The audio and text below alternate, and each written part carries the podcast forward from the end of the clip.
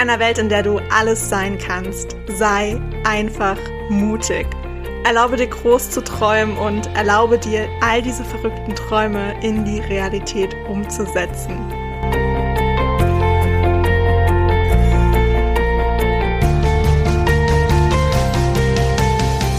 Hey, ich bin Hannah und ich stehe immer irgendwo zwischen Tagträumen und Mutausbrüchen.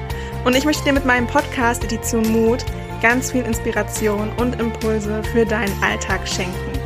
Ich freue mich wirklich mega, dass du dir diese Zeit für dich heute nimmst, um diese Podcast-Folge zu hören und wünsche dir dabei ganz viel Spaß, viele neue Erkenntnisse und würde sagen, auf geht's! Hello, hello, hello zu dieser neuen Podcast-Folge. Wir haben schon Mai und ich kann es nicht glauben, dass wir tatsächlich schon Mai haben.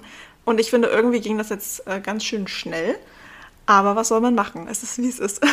Ich habe mich auf jeden Fall gestern hingesetzt und meinen April reflektiert. Ich mache das super gerne am Ende des Monats, dass ich einfach die letzten vier Wochen reflektiere, mal so ein bisschen schaue, okay, wo stand ich am Anfang des Monats, wo stehe ich am Ende des Monats, was ist eigentlich passiert, was für schöne Momente habe ich eigentlich erlebt, ähm, was war so, waren irgendwelche Highlights dabei, ähm, was waren vielleicht auch Herausforderungen in diesem Monat und dass ich einfach mal so einen kleinen Check-in mache, wo ich gerade stehe und was eigentlich so passiert ist, weil das hilft mir dann total bei der Jahresreflexion, die ich super gerne mache, um einfach auch zu schauen, was war eigentlich das ganze Jahr über passiert. Und dadurch, dass ich halt mir schon ein paar Notizen die Monate über mache, ähm, geht das bei der Jahresreflexion dann auch viel, viel, viel schneller. Und ich mag das super gerne, dann in meinem Notizbuch einfach so ein bisschen blättern zu können, was eigentlich so die letzten Wochen und Monate eigentlich war und ähm, wie ich mich vor allem auch weiterentwickelt habe. Das finde ich super spannend. Und deswegen dachte ich mir, äh, wird es mal wieder Zeit, Ende des Monats mich an meine Monatsreflexion zu setzen. Und äh, dann dachte ich mir, das wäre vielleicht auch für euch ganz interessant, ich würde sagen, wir starten einfach gleich mal rein in die Fragen. Es sind tatsächlich nur so, ja, acht Fragen, die ich mir tatsächlich stelle. Und äh, manche beantworte ich viel länger und intensiver als andere. Ich bin gerade am Überlegen, aber ich glaube, es sind immer dieselben acht Fragen, die ich mir stelle. Manchmal variiert das ein bisschen, je nachdem, was in dem Monat so los war. Aber ich glaube, diese acht Fragen sind schon immer so die, die jeden Monat kommen. Ähm, also meine erste Frage, die ich mir immer stelle, ist, was war eigentlich mein größter Erfolg? Und manchmal muss ich mich echt zwingen, überhaupt irgendwas aufzuschreiben, weil ich mir denke, Erfolg, gab es diesen Monat überhaupt einen krassen Erfolg? Irgendwie, keine Ahnung. Aber man soll ja wirklich auch jeden kleinen Erfolg feiern. Und dann gibt es Monate, wo so viel passiert ist, wo ich mir so denke, ich kann mich doch jetzt nicht auf eins festlegen. Aber die Frage ist halt wirklich, was war mein größter Erfolg diesen Monats? Und deswegen schreibe ich da meistens eine Sache hin und das finde ich eigentlich ganz schön, um sich selbst ins Gedächtnis zu rufen, dass man sich und seine Erfolge eigentlich mal feiern sollte, beziehungsweise viel, viel öfter feiern sollte, als wir es eigentlich machen. Und äh, deswegen ist es ein ganz schöner Reminder und deswegen auch gleich als erste Frage, damit man gleich mit was ganz Positivem in diese Monatsreflexion startet. Die zweite Frage ist, und deswegen gleich das Positive am Anfang, was bereue ich diesen Monat am meisten? Und manchmal bereue ich wirklich gar nichts. Also bereuen ist auch immer so ein schwieriges Wort. Eigentlich sollte man gar nichts bereuen. Aber manchmal gibt es ein paar Situationen, wo man sich so denkt, okay, das hätte jetzt echt nicht sein müssen. Und da versuche ich echt mal so ein bisschen zu gucken, gab es denn solche Momente in den letzten Monat? Und wenn ja, dann schreibe ich die hier auf. Und wenn nein, dann steht da halt auch manchmal, ich bereue diesen Monat überhaupt nichts. Und das ist auch vollkommen in Ordnung.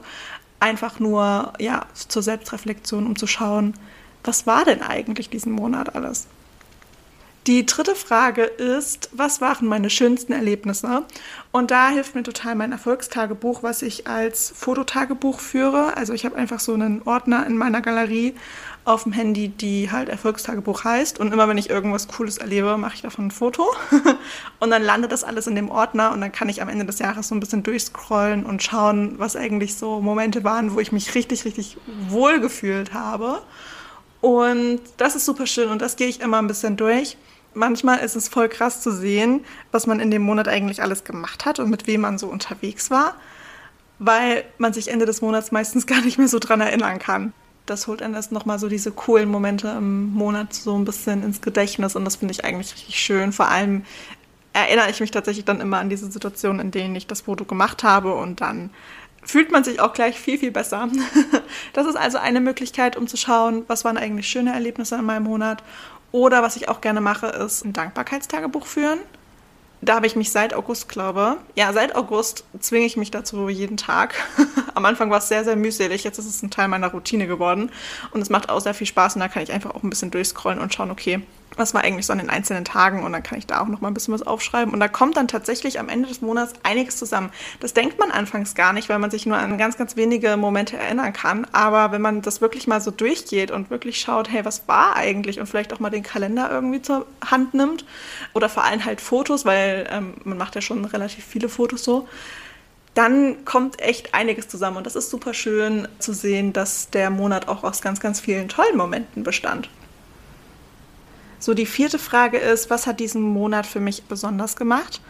Und am Anfang könnte man denken, dass man eigentlich die Antworten von Frage 3 dort wiederholt, aber letzten Endes ist das nochmal so ein bisschen komprimiert zusammengefasst.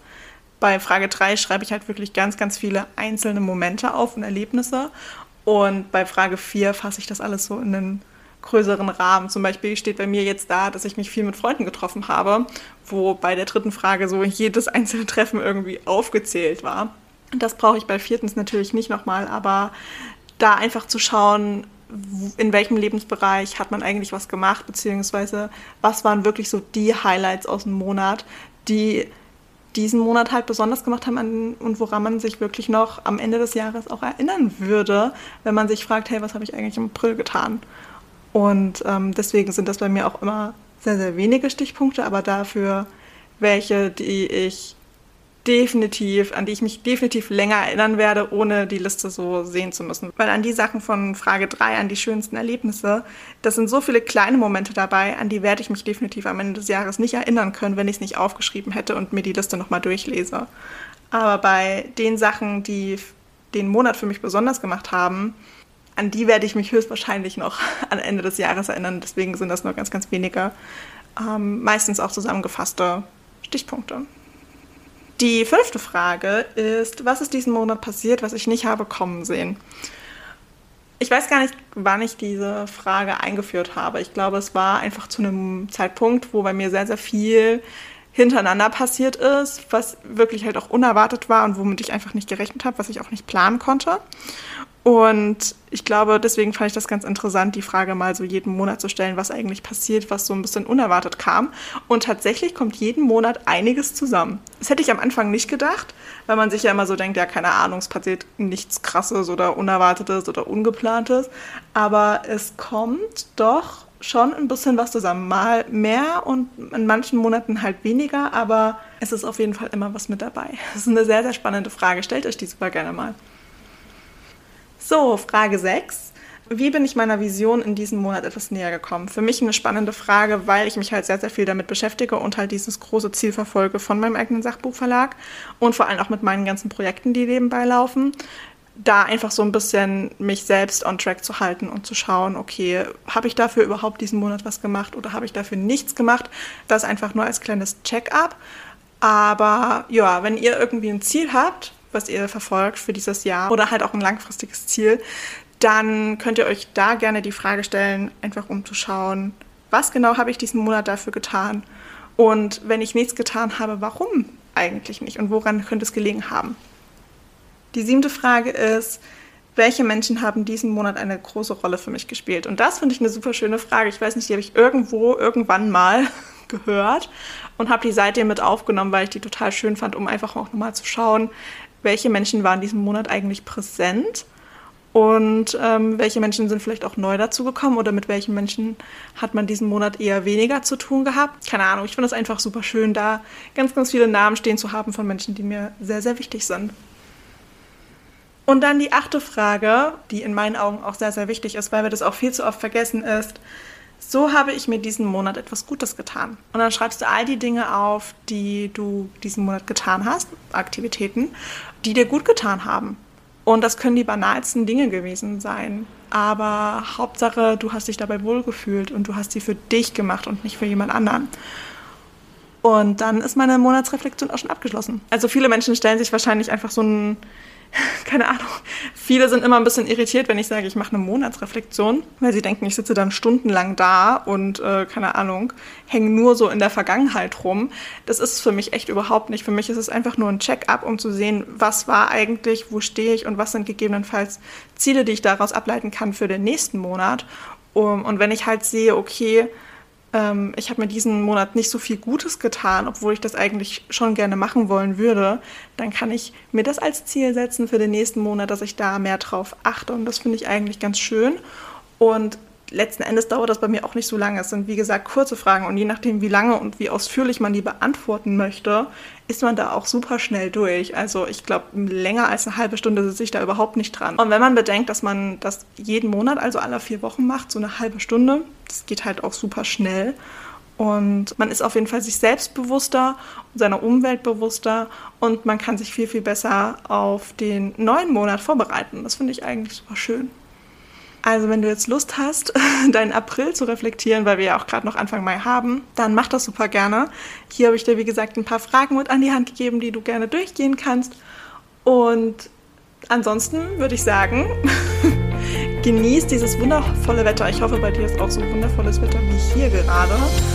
Ähm, hab eine wundervolle Woche und ich würde sagen, wir hören uns einfach bei der nächsten Podcast-Folge.